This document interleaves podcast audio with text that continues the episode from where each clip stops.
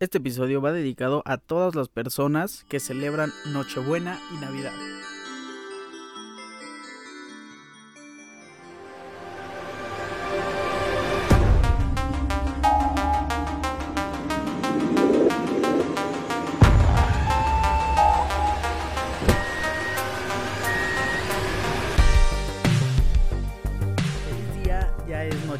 Hoy es 24 de diciembre y ha llegado la fecha que para muchos es bastante importante. A mí me encanta la Nochebuena y la Navidad. Creo que es un momento para pasar en familia, celebrar, disfrutar y recordar todo lo que ha pasado a lo largo del año, bueno y malo, con los seres que amas.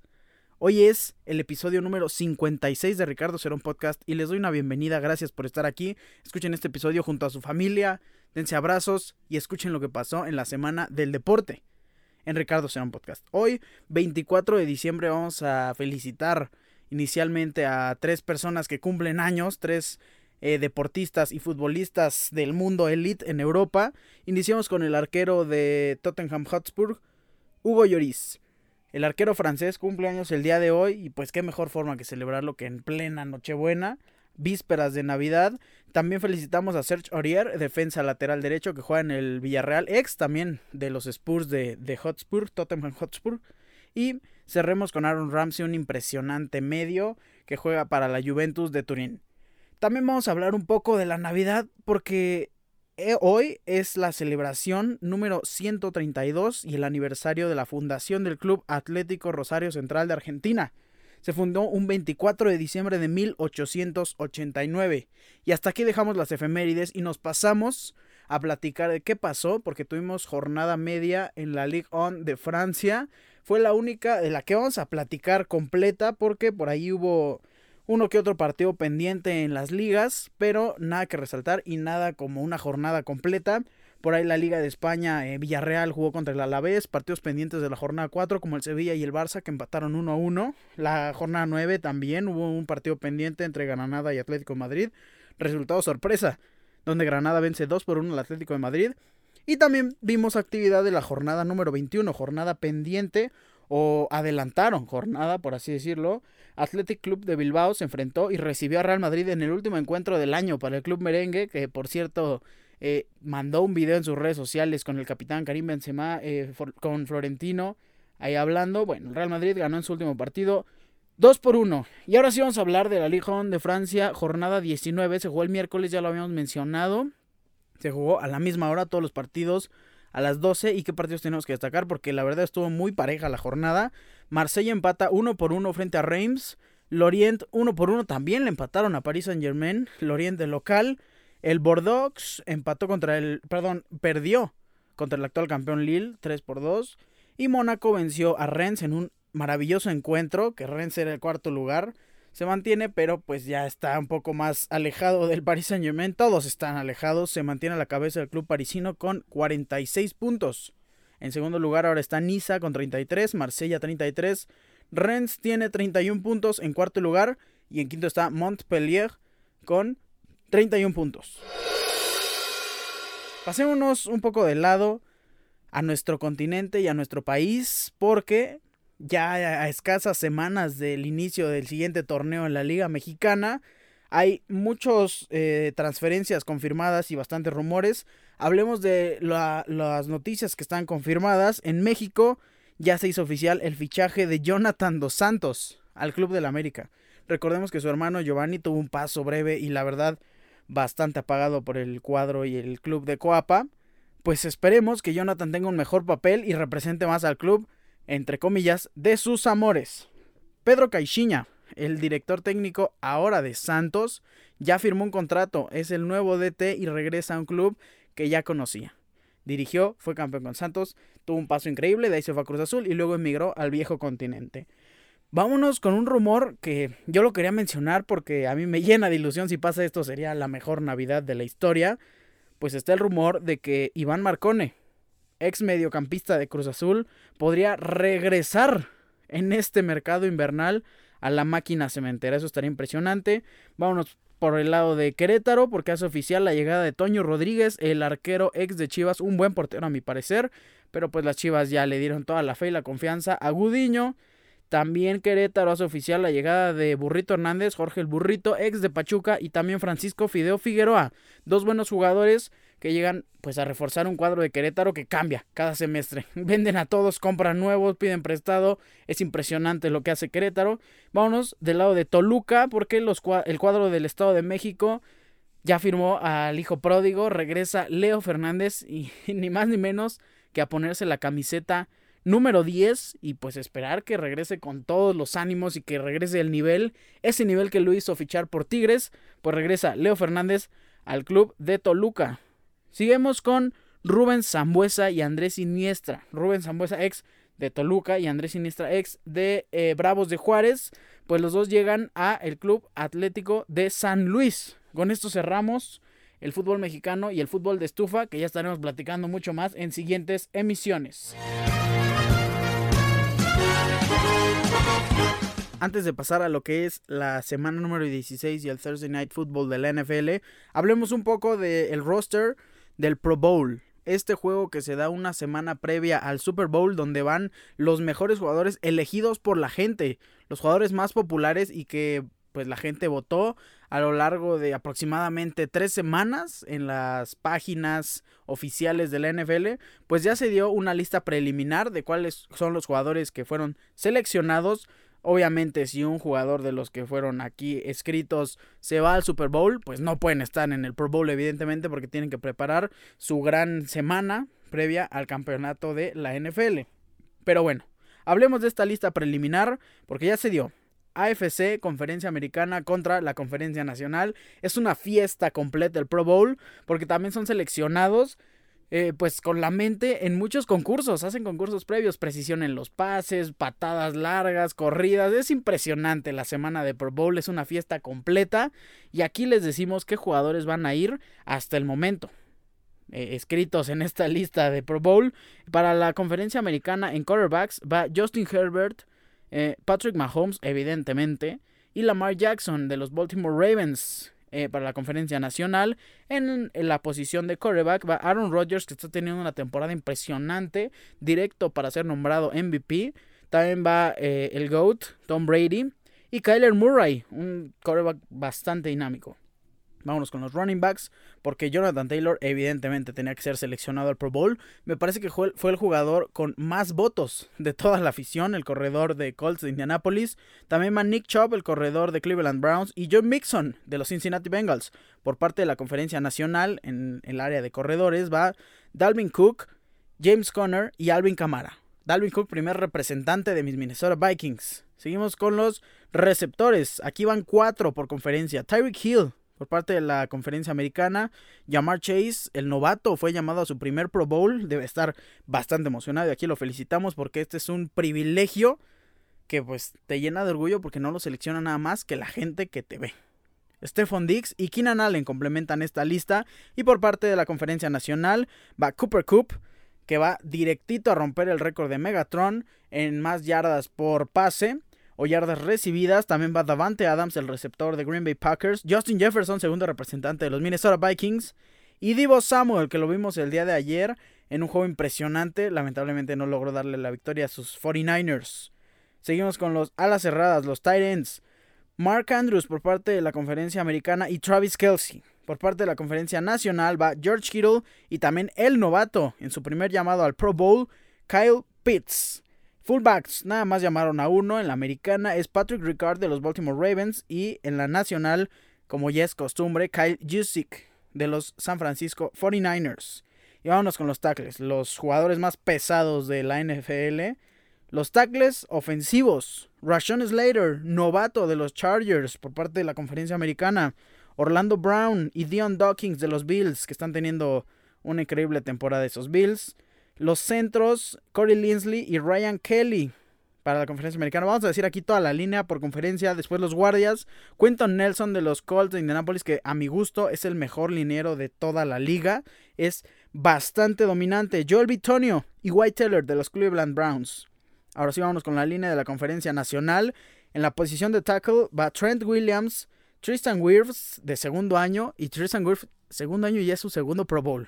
Está de verdad haciendo una carrera impresionante, tan solo dos años en llegar a la liga. En el primero fue campeón con Buccaneers y en el segundo ya tiene su segundo Pro Bowl. Es impresionante lo de Tristan Wirfs y Tyrone Smith, el liniero, el tackle eh, ofensivo de los Dallas Cowboys. Seguimos con los centros de la conferencia nacional. Jason Kelsey de las Águilas de Filadelfia y Ryan Jansen también de los Bucks. Guardias, Zach Martin, impresionante Zach Martin de los Dallas Cowboys.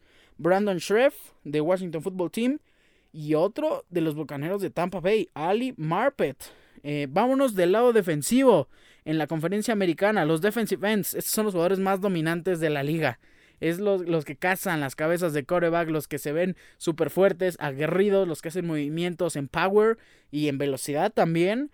Pues bueno, por parte de la conferencia americana es Miles Garrett, Max Crosby y Trey Hendrickson, el último de los Cincinnati Bengals en su llamado al primer Pro Bowl en toda su carrera. Defensive tackle de la conferencia americana. DeForest Buckner de los Colts, Chris Jones de los Kansas City Chiefs y Cameron Hayward de, Pittsburgh Steelers. Nos vamos con los linebackers porque el outside linebacker, de verdad que si no lo llamaban iba a ser una grosería. TJ Watt, el líder en sacks. También va Joy Bosa de los Chargers. Y Matt Judon es el primer representante hasta ahora de los Patriotas. Linebackers internos, Darius Leonard de los Colts. Y también va Denzel Perryman de los Oakland, de, Oakland, de Las Vegas Raiders. Seguimos con la conferencia nacional. Los defensive ends son Nick Bosa. Van los dos hermanos Bosa. También va Brian Burns y Cameron Jordan, que es verdaderamente impresionante para los Saints, el líder de la defensiva. Los tackles defensivos, mi jugador favorito en defensa, o de mis jugadores favoritos, Aaron Donald. También va Jonathan Allen de Washington Football Team y Kenny Clark, el defensive tackle de Green Bay Packers. Outside linebackers va eh, Robert Quinn, el veterano de Bears. También va eh, Shaquille Barrett, que es jugador de Tampa Bay Buccaneers. Y por parte de eh, los linebackers, el novato Mika Parsons de Dallas Cowboys, que está haciendo una temporada de verdad para remarcar. Una temporada de novato impresionante. Que me sorprende que haya llegado hasta ese pick con los Cowboys, porque estaba proyectado a ser elegido no más del quinto puesto en el draft. Pero bueno, los Cowboys, al igual que el año pasado con CD Lamb, se sacaron la lotería. Y también por parte de los linebackers va Bobby Wagner, un jugador que ya es costumbre verlo ahí, de los Seattle Seahawks. Y seguimos para cerrar con los corners de la conferencia americana. Ya tenemos más presencia de los Patriotas. JC Jackson va eh, Howard de los Dolphins. Eh, Denzel Ward de Browns y Kenny Moore. Kenny Moore que se vio bastante emocionado y los Colts subieron un video eh, diciéndole su llamado al Pro Bowl. Este corner de Indianapolis es de verdad muy feliz y pues estuvo increíble verlo. Free safeties, Kevin Bayard, aquí nada más llamaron a uno. Y los strong safeties es Derwin James y The Honey Badger, Tyran Matthew. Por parte de la conferencia nacional, en los corners va el jugador sensación de Cowboys, líder en intercepciones con 10, Trevon Diggs, Jalen Ramsey, Darius Slade y Marshawn Latimore. Para la posición de free safety va Quandre Diggs de Seattle Seahawks. Y en strong safety va Buda Baker de Arizona Cardinals.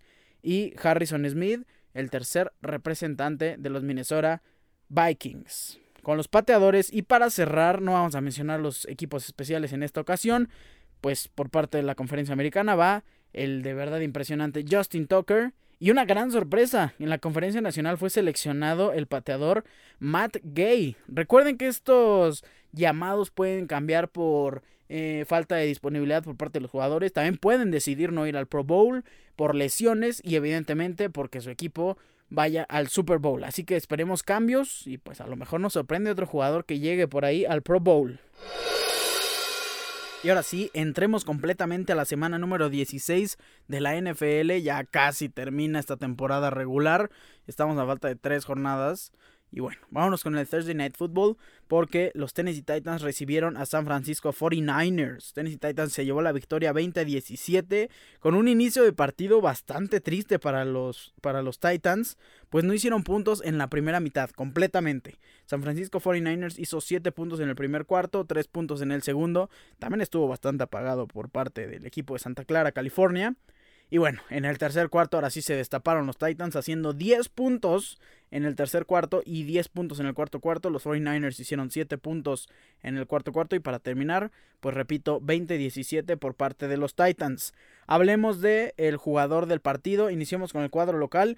No podemos mencionar a otro más que a AJ Brown. Este receptor número 11 regresó de su lesión y regresó para triunfar. 11 recepciones, 145 yardas totales y un touchdown. Creo que a Ryan Tannehill le hizo bastante bien la llegada de AJ Brown a pues a integrarse a este equipo porque de verdad que le ayudó muchísimo al cuerpo de receptores. Y seguimos pues por parte de los 49ers que como he dicho muchas veces, los 49ers son un eh, apoyo en conjunto y no hay jugador que destaque. Esta vez, pues vamos a destacar a Divo Samuel y también hay que destacar la ausencia de George Kittle, que solo tuvo dos recepciones para 21 yardas. Eso estuvo bastante triste. Pero bueno, vamos con el MVP de los 49ers, que fue Divo Samuel, un receptor que me encanta bastante, me gusta cómo corre, me gusta principalmente cómo corre después de atrapar el balón. Eso es impresionante, lo tienen que ver. Pues Divo Samuel hizo nueve recepciones para un total de 159 yardas, campo y medio. Muy impresionante, lamentablemente se quedó dos veces en la yarda número uno para anotar. Lo tiraron justo en el límite, en la antesala de la gloria pues Divo Samuel no logró conseguir la victoria para su equipo en este Thursday Night Football. Y ahora sí vamos al top 5, como saben, de los juegos en la semana 16 que no se pueden perder, que yo les recomiendo. Iniciamos con el número 5, Packers vs. Browns en celebración de Navidad. Se juegan dos partidos en sábado. Iniciamos con el top 5, Packers vs. Browns en punto de las 3 y media de la tarde, horario de México. El número 4 también es el juego de sábado, el prime time. Cardinals recibe a Colts. Un duelo impresionante que tenemos que ver a Kyler Murray con los Cardinals triunfar y debemos verlo pues sin su arma principal eh, de Andre Hopkins porque sin él pues ya vimos cómo le fue contra, contra los Lions, ¿no? Este juego será a las 7:15 de la noche el día sábado. El tercer juego que tienen que ver es el Cowboys versus Washington Football Team. Cowboys que ya amarró la división, pero aún así este duelo divisional genera bastante polémica siempre. Por eso es nuestro top 3 de partidos que ver. Este partido será ya el día domingo, Sunday Night Football, a las 7.20 de la noche. El segundo encuentro que tienen que ver es un duelo de defensivas impresionantes. Por parte de los Rams, creo que es mejor la defensiva de los que de los Minnesota Vikings. Este juego será en punto de las 12 pm el día domingo. Y ahora sí vamos con el top. Nuestro juego imperdible. También es a las 12 el domingo. Es la revancha porque los Bills buscarán vencer a los Patriots después de que los vencieran en su casa solo con dos pases de Mac Jones, un juego impresionantemente loco, pues liderado por el viento, por eso corrieron tanto los Patriotas, pues los Patriotas reciben en el Gillette Stadium a las 12 de la tarde del día domingo a los Buffalo Bills, esto en actividad de la NFL.